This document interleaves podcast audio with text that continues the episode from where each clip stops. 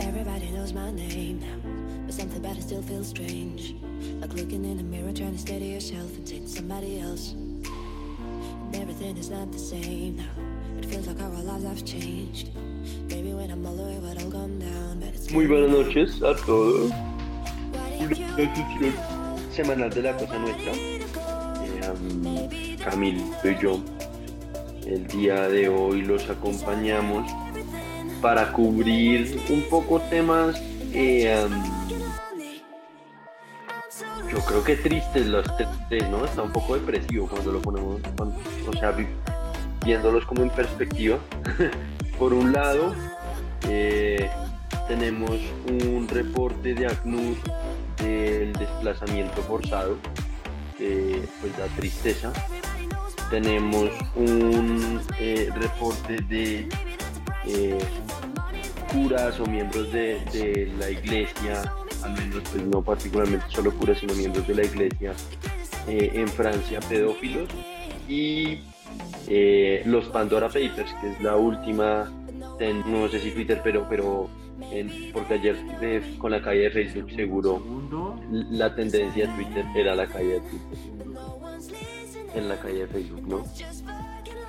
Eh, um, pero sí los Pandora Papers que son un, un- un, pues un, un siguiente nivel de de noticia versus lo que fueron los Panama Papers hace como 5 o 6 años, no recuerdo.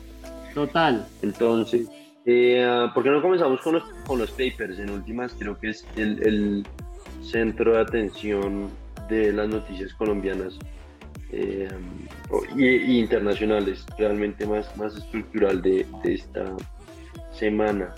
Básicamente salió, a ver, así como en 2015, una gótica de contexto y seguro usted va a querer aportar algo.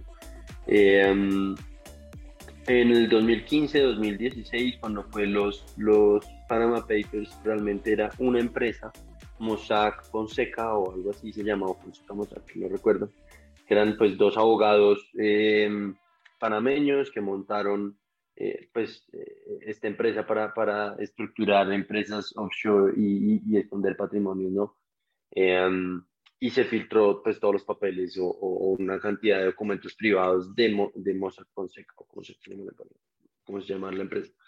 Este, este um, escándalo de esta vez cubre no a una, sino a 14 empresas, entonces tiene una cobertura muchísimo más grande y eh, alcanza a tocar a, o, o- o- digamos, son como 300 terabytes de información que en algún punto revisé y, y, y- y un estimado para una foto promedio de Facebook eran como 750 mil fotos eh, que habían tenido que entrar a revisar, pues dado el volumen, 600 periodistas o, o grupos periodísticos de todo el mundo que se asociaron para, para procesar y analizar toda esta información.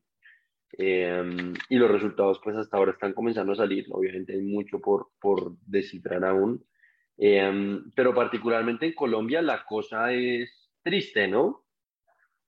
Sí, o sea, eh, yo creo que e- en, globalmente yo me quedo con una, unas declaraciones, de hecho, del Kremlin, que decían un poco que, que los Estados Unidos eh, muestra esto que como que es la capital mundial de evadir impuestos, y, y, eso lo relacionó sobre todo un análisis que había hecho el Washington Post, que pone que las noticias buenas es que ninguno de estos eh, multimillonarios como Jeff Bezos, eh, Warren Buffett, Bill Gates o Elon Musk aparecen en los Pandora Papers, ¿no? Y, eso se relaciona mucho al análisis que hicimos de la, de la investigación de ProPublica, donde que, eh, pues incluso aparecía en el mismo ar- artículo del Washington Post, eh, mencionaban que era precisamente porque pagaban tan poco impuesto de los Estados Unidos que no había necesidad de esconder su dinero en eh, estas sociedades, ¿no? Que aparecen en, en Panamá,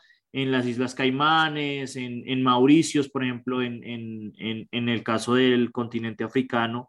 Entonces, eh, como que esa es como la parte internacional que a mí me pareció interesante, pero creo que en Colombia, la verdad no me he puesto a mirar los otros países, pero en Colombia los nombres que aparecen es una cosa de locos, ¿no? Creo que la, la persona que se ha llevado el, la gran mención de honor es, eh, pues por supuesto, el señor Lisandro Junco, al cual al parecer le encontraron eh, una cuenta bancaria en Chipre, que tengo entendido que ahí es donde esconden la plata los, los rusos y los griegos que son eh, multimillonarios, ¿no? O sea, como que es un paraíso fiscal eh, precisamente para esa gente que vive en esos lados de Europa, ¿no? Cercanos a, a, a Rusia, a Grecia, más por, el, e, más por el este o el oriente de Europa que, que por el occidente.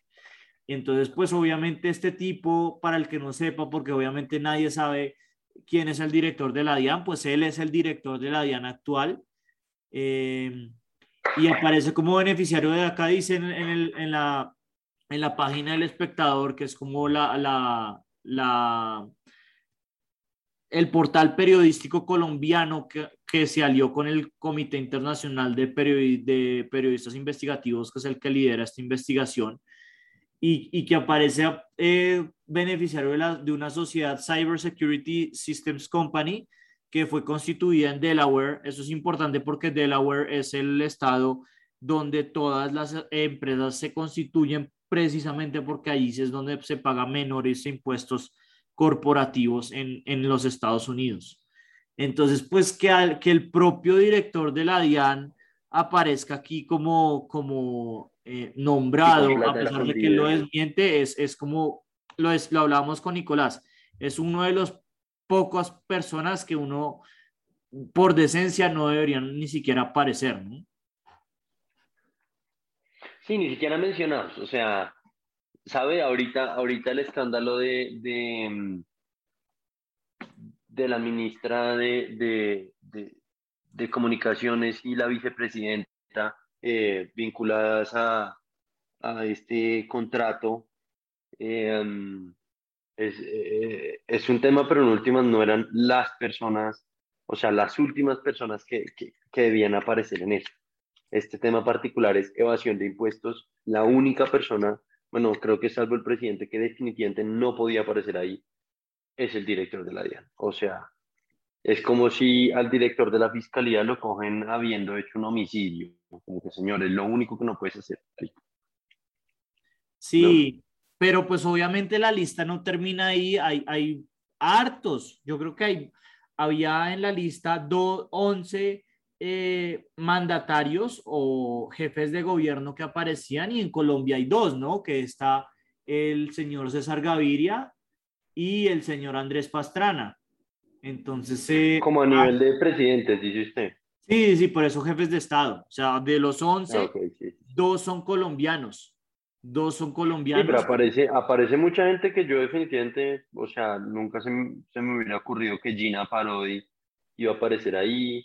Enrique Peñalosa tampoco me lo, esperaba. Y pues la página del espectador dice próximamente varios, como si faltan aún por divulgar o por terminar de analizar la participación de, políticos, ¿no? Y asimismo, a nivel de millonarios se menciona, pues varios que uno dice, puta, o sea, entiendo por qué están metidos en eso, pero, pero, pero esta gente, o sea, después, después eh, cuando empezó COVID, eh, hicieron pequeños aportes que, que, que, hoy en día, viendo estos reportajes, piensa uno, puta, fueron más, fueron más como PR stunts, campañas de, de, de pues de, ¿cómo se llama eso? De, imagen pública. Imagen pública. Que, que, lo que realmente aportaron, o sea, estamos hablando de Luis Carlos Sarmiento, estamos hablando que es pues el, el presidente del Grupo Aval, estamos hablando de Eduardo Pacheco, que es el presidente de, de, de Scotiabank Colpatria, pues, o de Colpatria realmente, eh, Alejandro Santo Domingo, estamos hablando de la familia Barbieri, que es una de las más poderosas de, los, los pues de las empresas caleñas, de los grupos caleños, eh, la familia Echeverría, que es pues, dueños de, la, de las empresas Corona, o pues en una buena parte. Que, son gran parte de los que hacen como la Fundación Corona es una de las más importantes non-profits en, en, en, en, Colombia. Entonces, eh, por ejemplo, en, esto de los, eh, de los ODS, Sí, ODS es como se dice en español. Eh, ellos son como uno de los líderes. Entonces, eh, sí, total. No sé a quién más quisiera nombrar, porque yo también quiero hablar un poco de, de, de, de estos también. No, no, no, adelante, adelante. Vale, vale, vale. Con decir los nombres alto nivel y, y, y en dónde está la plata para no reconocerlo si no ubica al, al, al apellido o al nombre, pues está bien. Total, yo, yo me, ah, solamente sumaría un po, unos pocos nombres, que es dos miembros del, del, del, Estado importantes, digamos, el, el exministro de Defensa Guillermo Botero, que ahora es eh, embajador de Colombia en Chile, y eh, pues la actual vicepresidenta y canciller eh, Marta Lucía Ramírez, ¿no? Que, que, además es como bastante fuerte porque al parecer fue eh, una sociedad registrada en las Islas Vírgenes y el socio fundador fue un colombiano que se llama Gustavo Hernández Frieri. Tengo entendido, no, he mirado un poco más en Twitter, pero ahorita mismo no puedo sacar la fuente que tiene problemas, pero acá mismo en el espectador dice que fue condenado en un caso de lavado de activos, ¿no? Y, pues hay que decir que eh, ella, le, Marta Lucía Ramírez, pues tiene varias acusaciones de andar con el crimen organizado, principalmente, por ejemplo, cuando era ministra de Álvaro Uribe en el caso del Nogal, mucha gente, pues eh, el atentado lo justifica al menos las FARC y, hay cierta tipo de evidencia en, en, la condena al Estado, se me olvida, creo que es el Consejo de Estado el que hace eso, de parte de que ella vivía en el Nogal, ¿no? Y que vivía en el Nogal y, mucha gente eh, sostiene que era... Eh, porque se reunía con, con bastantes miembros de los paramilitares ahí.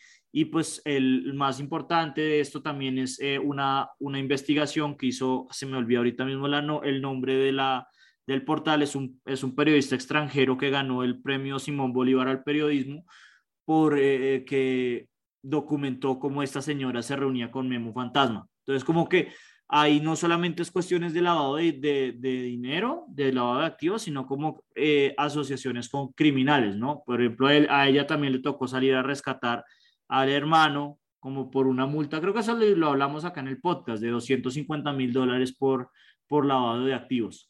Y pues yo creo que los, las familias o los millonarios que, que, muestran en la página del espectador, vamos a poner el link porque si la gente lo quiere ver, los mencionó muy bien eh, eh, Nicolás, Sarmiento Angulo, los Santo Domingo, eh, pues que son dos de las cuatro familias más importantes, aparecen todos los Gilinski, creo que ese es el que Nicolás no mencionó, pero en parte no lo mencionó, yo creo que es porque no es sorpresa, ¿no? O sea, los Gilinski todo lo tienen asociado en Panamá, es por eso, ¿no? O sea, es una familia colombiana que todo está registrado en Panamá, entonces que, que aparezcan en los, en los papers no son tan, eh, no es una cosa sorprendente, y pues sí, Eduardo Pacheco Cortés, la familia Chavarría, la familia Barberi, aparecen pues grupos familiares como el, el de los Araujo Perdomo, que aparece el propio Fernando Araujo Perdomo, que todo el mundo sabe que eso es una familia de bandidos. Entonces, Ahora, un segundo, ahí, ahí, ahí por ponerle nombre al, o cola al burro, la familia Araujo, Araujo Perdomo son los dueños del Hotel Las Américas, ¿no? Pues de, de la cadena de Hotel Las Américas.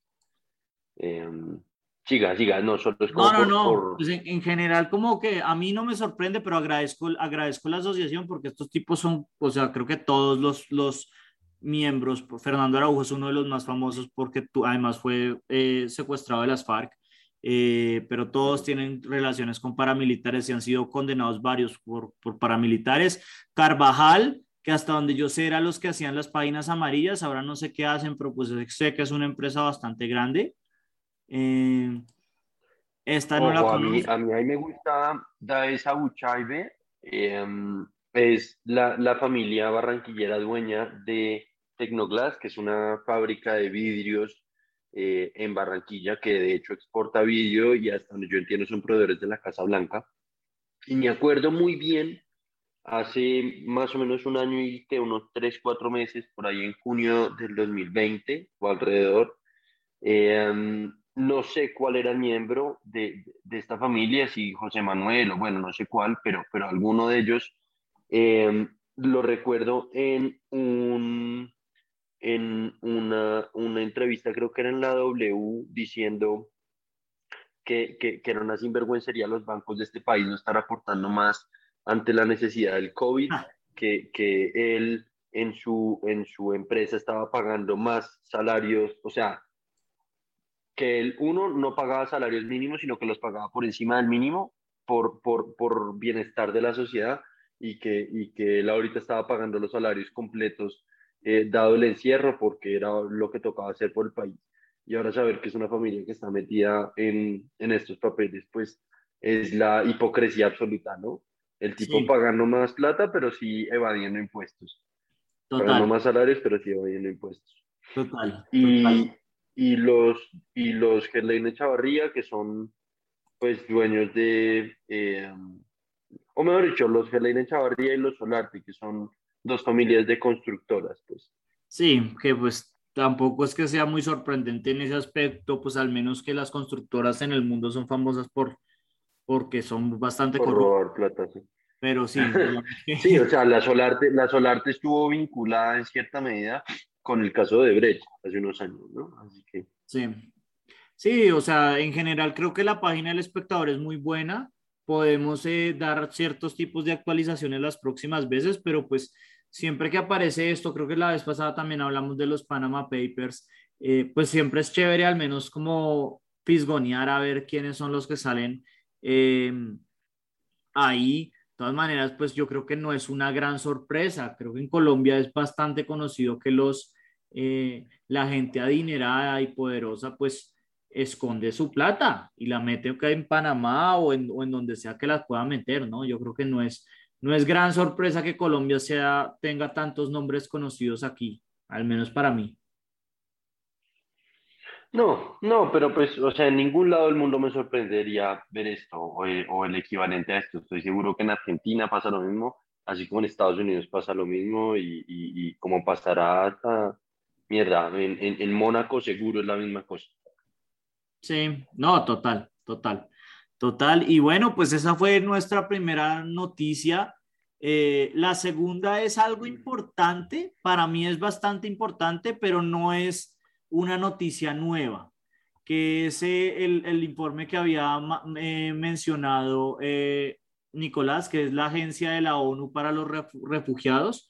Todo esto surgió porque la Comisión Internacional de Derechos Humanos, mencionando este reporte, condenó a Colombia para que mejorara la situación del desplazamiento interno en Colombia, que pues tampoco es que sea eh, noticia nueva, ¿no? Creo que Colombia eh, siempre ha sido uno de los peores países en esto y eh, el reporte lo confirma, ¿no? Entonces yo quería hablar de dos, de dos cosas digamos que se relacionan con esto y es la primera es eh, el reporte se divide en dos, como en, en, situaciones de plaza, o bueno, hay más cosas como eh, síntomas, que pues siempre son las mismas recomendaciones de siempre y todas estas cosas, pero las dos que yo quisiera eh, reportar son las estadísticas sobre primero las situaciones de desplazamiento internacional, donde podemos ver que el, los países que están ahí, pues la mayoría son países que están en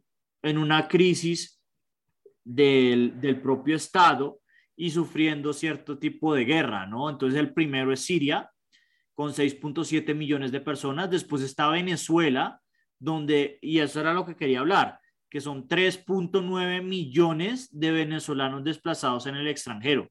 Y el, el reporte hace un buen, una buena eh, un buen análisis de hacia dónde está yendo la gente, ¿no? Después tenemos Afganistán, Sudán del Sur, dos estados problemáticos, Myanmar también, la República Democrática del Congo, Somalia, Sudán, la República Centroafricana y Eritrea al final.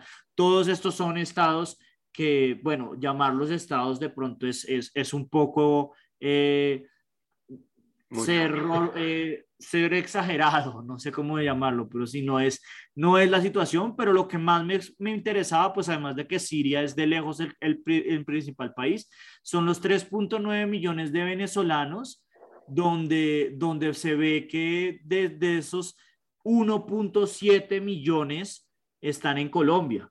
Es decir, eh, en el anterior censo, no me acuerdo cuándo fue el censo, Nicolás, creo que fue en 2020, 2018, se me olvida, 2018 estaban registrados en el censo 732 mil eh, venezolanos. Era el estimado de, la DIA, de, de la DIAN, del DANE, eh, con respecto a los, la situación de los, de los refugiados en Venezuela. Y ahora acá está un estimado más de 1.7 millones, que es bastante similar a la cantidad de gente que se había ido a Venezuela para, para conseguir eh, asilo político cuando había la situación de, de, violencia con las FARC. Entonces, pues eh, sobre lo que hablé de la situación de los desplazados internacionales y en particular de los del, del millón setecientos mil venezolanos desplazados acá en Colombia. No sé si, si usted quiera eh, decir algo, Nicolás, como cuál es su análisis del asunto. Pues, así como decir análisis, no. Eh, me sorprende a la baja que estimen que Colombia ha recibido 1.7 millones de, refugiados. La verdad, yo me habría imaginado que era más. Eh, pero no, creo que usted lo resume bien, o sea, no, pues no sé, no sorprende eh, los resultados del país, ¿no? Mm, ahora, el, el, el, reporte es francamente indigerible. Yo no sé estos tipos por qué no pueden hacer algo o sea, una versión ejecutiva son 72 páginas. Sí, pero... Y la mitad de los gráficos no son los más fáciles de entender. Uy, sí, son, esos breakdowns son terribles, pero igual yo siempre leo estos, estos, yo nunca leo estos reportes, digamos, yo siempre me centro en las gráficas y si hay resumen ejecutivo, se lo leo. Eso es lo único que yo leo porque normalmente es más de lo mismo, ¿no? O sea, lo importante es que resumen las gráficas, entonces esa que estaba hablando es la página 7, pero estoy de acuerdo, el reporte tiene muchísimas gráficas que son malas y eh, la que voy a hablar ahora está en la página 24, donde eh, se confirma el, el pues la gran denuncia que hizo la CIDH, pues no sé si gran denuncia, porque todo el tiempo hacen denuncias sobre esto, donde en el, en el desplazamiento interno calculan que más o menos 8.3 millones de, de, colombianos han sufrido de desplazamiento interno, que es el número uno a nivel mundial. ¿no? O sea, supera los 6.7 millones de Siria, 5.2 de la República Democrática del Congo, que también está en una situación de estado fallido, Yemen con, la, con las, los bombardeos de los saudis y, y, las sanciones de los gringos con 4 millones. Todos estos son países, de nuevo, que han sufrido gran, gran, eh, grandes situaciones de terrorismo y más de terrorismo, de colapso del Estado. Entonces, pues que Colombia esté ahí siendo probablemente uno de los estados más fuertes dentro de la lista es muy sorprendente. Pero pues creo que no está ya sabemos. No, no, a mí no me parece sorprendente en un sentido y es que creo que esto es un cálculo como de largo, como digo eso, o sea, yo no, me he dicho, no, no estoy seguro si interpretar este gráfico como que las 8.3 millones son para solo 2020, o sea, yo lo interpreto como que es un, un tema de más largo alcance y pues Total. que hay cinco, cinco años de guerra interna o pues que algunos no llaman guerra o lo que sea, pero, pero de conflicto interno, pues obviamente desenfunda en, en, en una cifra de este estilo, ¿no?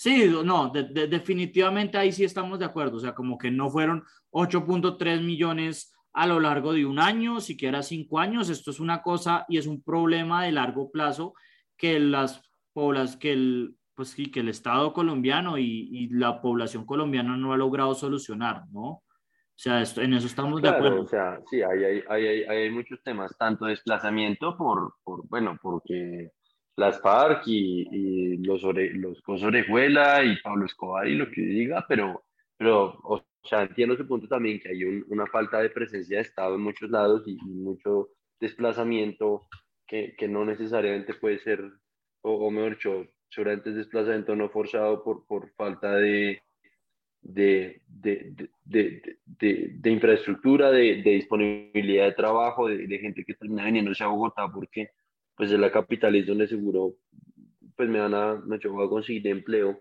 y venirse desde el Chocó hasta acá pues termina siendo desplazamiento interno en cierta medida, ¿no?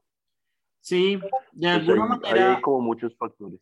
Total, total, pero pues sí, sí creo que la, la clave acá es eh, para mí es más que todo como la cifra, ahí incluso en, la página, en la, en, la, en la misma página que digo, página 24, dice que las autoridades han, han, expresado su intención de revisar esta cifra. Normalmente la que yo estaba acostumbrada eran 6 millones, creo que ahora lo están subiendo de pronto por proyecciones o por algo más, pero pues como que nos da un, un dimensionamiento que más o menos una en cada seis personas en Colombia eh, ha sufrido esta situación. Y pues nada, como que no creo que haya, o sea, quiero, quiero solamente mencionarlo porque pues es algo que ya, que ya se sabe, o sea, no es algo nuevo, pero pues eh, como que ahí tienen una fuente para poder, poder referir a lo que estamos hablando. Y pues más que todo, como ya hemos hablado bastantes veces de las recomendaciones de las organizaciones internacionales, pues sale otra vez otra organización como la CIDH mencionando este reporte para denunciarlo, ¿no? Pero creo que es más de lo mismo, ¿no? no, no creo que haya mucho que, que añadir acá. No sé si quiere agregar algo más. Pues, pues sí, o sea, mm, mm, mm, como usted lo está pintando, entonces no sé para qué lo, lo traemos a la mesa, ¿no? Yo creo que el, el, el punto es, es em, a ver, si bien es algo que como colombianos probablemente ya, ya sabíamos, pues esto le da visibilidad a nivel internacional. Oiga, Colombia no teniendo en esto un estado fallido, no teniendo un, un o, digamos, no siendo comparable en muchas formas, no siendo comparable con Siria, ni con el Congo, ni Yemen, ni pues tiene más, más desplazamiento interno, que acá obviamente para nosotros puede ser obvio, pero, pero para una persona en Suecia definitivamente pues debe ser como un, un, un eye-opener, un, pues algo que, que rompa un poquito la expectativa, ¿no? Sí, no, y, sobre todo, como bien dice, o sea, no es nuevo, pero no obstante, pues vale la pena recalcarlo porque sigue siendo un problema. Y a veces nos, nos quedamos ahí eh, aceptando algo que no, no debería ser aceptado, ¿no? Entonces, pues creo que era como el valor de, de añadir esto, pero pues sí, no, no es algo que, sí, que sea, que sean noticias nuevas, son confirmando lo que ya sabemos, pero a veces hay que volverlo a a, sacar a la luz, ¿no? Em, la siguiente cosa que quería hablar era el, el colapso de WhatsApp y de, y, de, y de Facebook, ¿no? ¿Qué más se cayó? ¿Instagram? Se cayeron todos los servicios de Facebook, entiendo que más o menos estaban instalando o, o pasando actualizaciones y por lo que alcancé a leer fue unos routers como que centralizan migración hacia los servidores, migración de datos en los servidores eh, que no soportaron algo y, se cayó todo, se cayó todo, todo, todo, como pasó hace unos años, pero esta vez se cayó cinco o seis horas, ¿no? Sí, sí, yo la verdad es que ni me di cuenta porque ayer estaba cargado, colapsado de, reuniones, entonces eh, cuando me salí de las reuniones al final, solo al final, faltando una o dos horas para el, para el bloqueo, ahí fue cuando me di cuenta o para el colapso me di cuenta de, del, detalle, ¿no? Em, lo, que, lo que me sirve esto es para el, el, eh, la mención. No decías el idiota de la semana porque a mí no me gusta hablar de personas que no conozco, pero es una, es una columna en Bloomberg que salió el día anterior al colapso que decía, el columnista se llama Ben Schott y dice, denle a Amazon y a Facebook una, un asiento en, los, en la ONU. Entonces, pues eh, fue como un poco la, la, noticia en Estados Unidos para burlarse, como que qué tipo tan estúpido y como muy mal timing porque el siguiente día Facebook estaba totalmente colapsado, ¿no? Entonces, pues era como mi pequeña mención al idiota de la semana, solo porque no tengo otro idiota que poner que se lo merezca más, pero sí se me hace que, que hay veces que uno ve estas noticias en Bloomberg, en Wall Street Journal y, y, no sé, me, me, hacen perder un poco la fe en la humanidad. No sé usted cómo reacciona a, estos, a estas noticias, Nicolás. No, pues, o sea, es un tema de timing, ¿no? Eh, um, pero sí, pues, de hecho, yo la verdad sí me di cuenta, porque estaba eh, negociando una compra de una cosa por, por, el marketplace de Facebook y se me cayó el negocio, obviamente. Eh, pero me sorprendió a mí positivamente ver la cantidad de gente y la cantidad de memes y la cantidad de historias y la cantidad de, de cosas de gente más o menos, pues, en no en depresión, pero, pero choqueados con, con su rutina completamente cambiada porque se le cayó las redes sociales.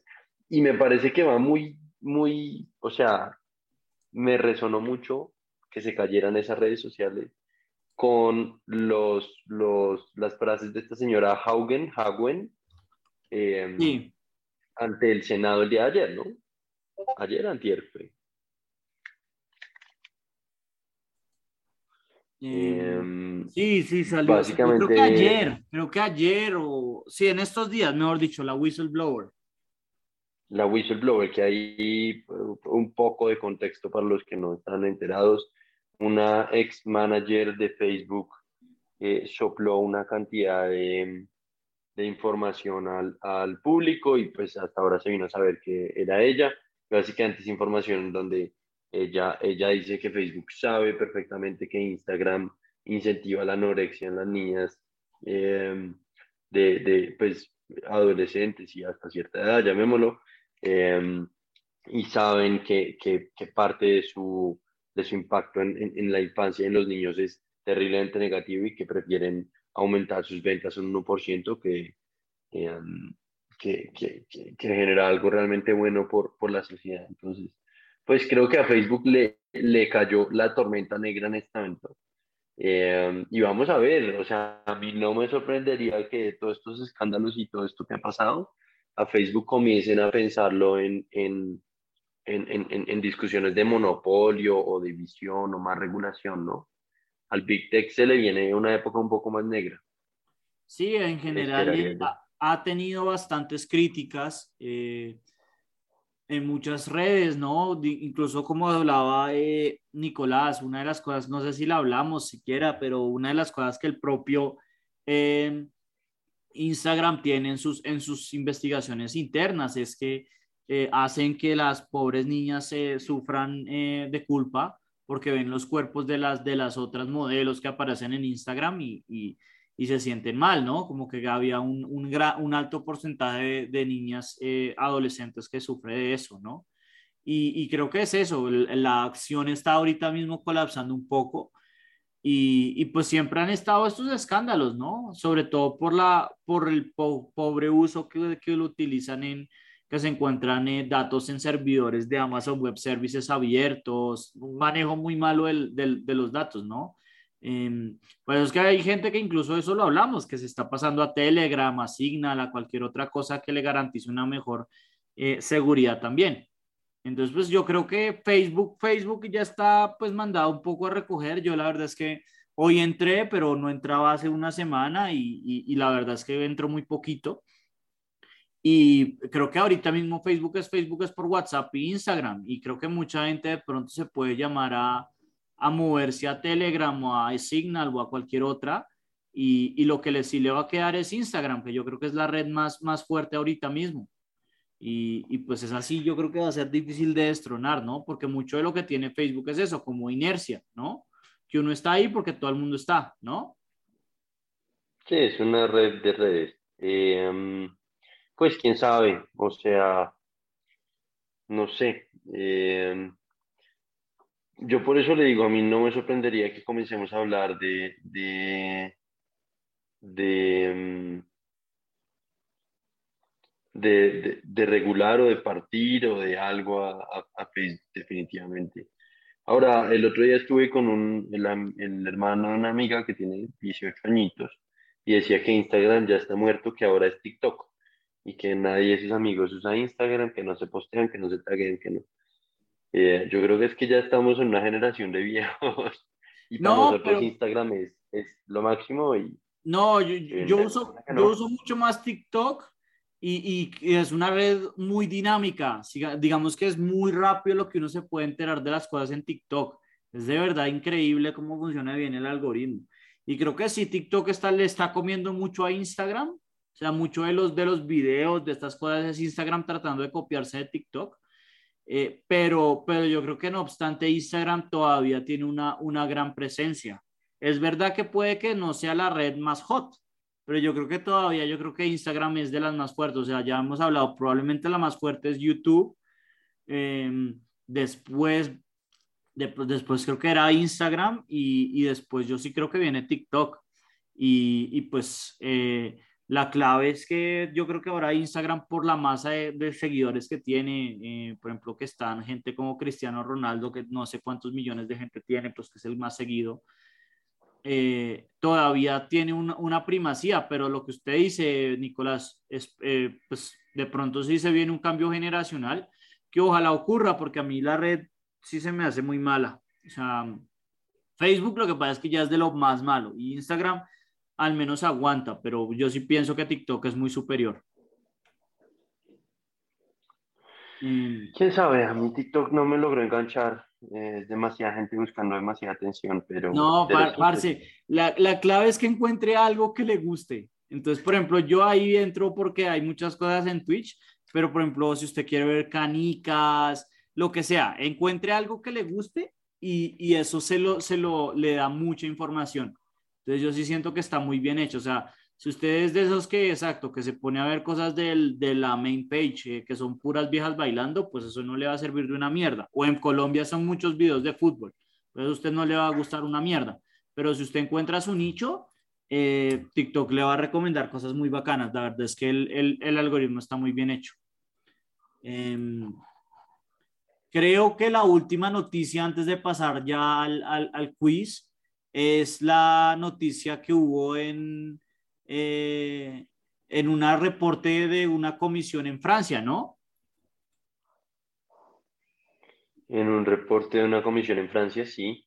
Eh, ahora, esto es más una mención porque pues, no es nada que no hayamos comentado, no es nada que no sea sorpresa, pero básicamente una comisión reportó esta semana que se encontraron reportes de hasta 3.000 o pues alrededor de 3.000 eh, casos de, de o 3.000 individuos, no casos, 3.000 individuos em, con casos abiertos o cerrados o escondidos o lo que sea de pedofilia en Francia desde 1950. Em, yo no sé cuál sea la población de, del clérigo en Francia y, y dar un estimado pues me parece altísimo, pero es difícil, pero, pero suponiendo que hay como 80 millones de franceses, pensar en que haya, no sé, 50 mil clérigos me parece muchísimo, pensar que hay 20 mil me parece algo más razonable, eso es decir que, que ha habido 3 mil casos de pedofilia o 3 mil individuos pedófilos, pues ciertamente escandaloso y preocupante y bueno, qué tristeza. Total, yo, yo lo único que le agregaría a eso es, eh, y lo voy a poner aquí, eh, una, una vez hablamos de, de, vorágine por los puestos que habían prometido Duque en el exterior y, y, eso es un sitio que se dedica a investigaciones muy particulares y creo que nadie ha investigado este tema de la, de la pedofilia de los, de, los, de los curas más que, que esta página, ¿no? Y el artículo que, por ejemplo, estoy viendo yo ahorita mismo y había visto unos más de, de los actos, o sea, es, un, de verdad están bastante, eh, hay muchos artículos al respecto de esto, pero el que yo había visto acá que se relaciona a la noticia de la, del reporte es que la iglesia se niega a entregar todos los expedientes de curas pederastas a la fiscalía. Es decir, todavía en Colombia no podemos saber el dimensionamiento de estos tipos de reportes porque pues no, la iglesia de por sí todavía los está encubriendo, ¿no? Y, creo que eh, Vorágine lo, lo, tendría que buscar, pero hay, hay muy buenos eh, artículos en, en Vorágine que, que, que, hablan sobre el encubrimiento que todavía hace la iglesia católica acá en Colombia. Entonces, pues eh, eso es más como un, un, un la, sé que no estamos hablando de, de, de, de una recomendación, pero recomiendo fuertemente ver Vorágine para ver cuál es el caso de, de estas cosas en Colombia, porque han hecho buenas, buenas, eh, buenas investigaciones al respecto. Eh, entonces creo que esa sería como mi última nota. Eh, pues creo que para terminar, hablar un poco de otro quiz malo que, que, que mandé. Este sí es malísimo eh, y se llamaba el, el Privilege Challenge. la gracia un poco ahora que estábamos hablando de TikTok era que en TikTok a uno lo ponen como, eh, tiene los 10 dedos y, y, le ponen como baje su dedo si le ha pasado esto, ¿no? Entonces, por ejemplo, el, el challenge del rolo es baje su dedo si ha tomado un ajiaco, por, por decir una bobada, o si ha escuchado a San Alejo, uh -huh. yo. Entonces uno baja los yo dedos. Nunca he, básicamente. Uh -huh. Y, la gracia acá es, es eh, pues que funciona como el, el, el, esos challenges de TikToks, es un, es un eh, quiz que está, pues vamos a volverlo a compartir en, en la página que yo siempre busco quizzes, y pues habla sobre sí, sobre privilegios en general, ¿no? Muchos asociados son, es un quiz muy gringo, ¿no? O sea, dos sobre, sobre el racismo, creo que en, par, en particular porque el racismo en, en, en, Estados Unidos es mucho más fuerte, pero la, las veces que yo bajé la, la, la, los dedos eh, fue más que todo por la situación de inseguridad en Colombia, ¿no? No tanto por la discriminación. No sé usted cómo le fue en el quiz, Nicolás. Eh, um, algo parecido, algo parecido. Algo parecido tal cual. Eh, um, es un quiz lo más de... O sea, igual es un quiz corto, ¿no? Sí, total. Eh, um, podría, podría... Ahora, el, el, el resultado yo no, no, no estoy seguro si termino de entenderlo. Es decir, a mí, por ejemplo, una de las cosas que, que me apareció acá, antes para, para, empezar, fue una de las, de las preguntas que se me hizo que estaba mal. Una fue sobre los hijos que uno tenía, que es muy específica porque pues obviamente ninguno de los dos tenemos hijos. Y la segunda era como que te acusaron de estar en una tienda de, de, de, de que no podías pagarlo, ¿no? Y pues eso le pasa a todo el mundo, no sé. A mí me ha pasado todo el tiempo, pero por joven, porque me ven y dicen, este probablemente no ha acumulado suficiente dinero y, y, ya, pero no lo veo como una cosa de privilegio, no. O sea, eso también yo creo que todo el mundo, dependiendo de su nivel social, va a una, va a tiendas que de pronto a veces pueden salir que les cara para el bolsillo de uno, no sé. Eh, pero bueno, esa era como mi crítica al quiz. A mí, a mí me quedaron seis, seis dedos, es decir, de las 12 preguntas, en cuatro bajé mi dedo. Eh,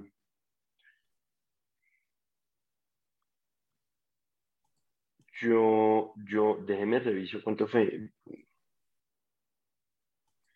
Yo saqué, yo saqué qué, yo saqué, no, yo saqué, uf, realmente lo bajé dos veces nomás.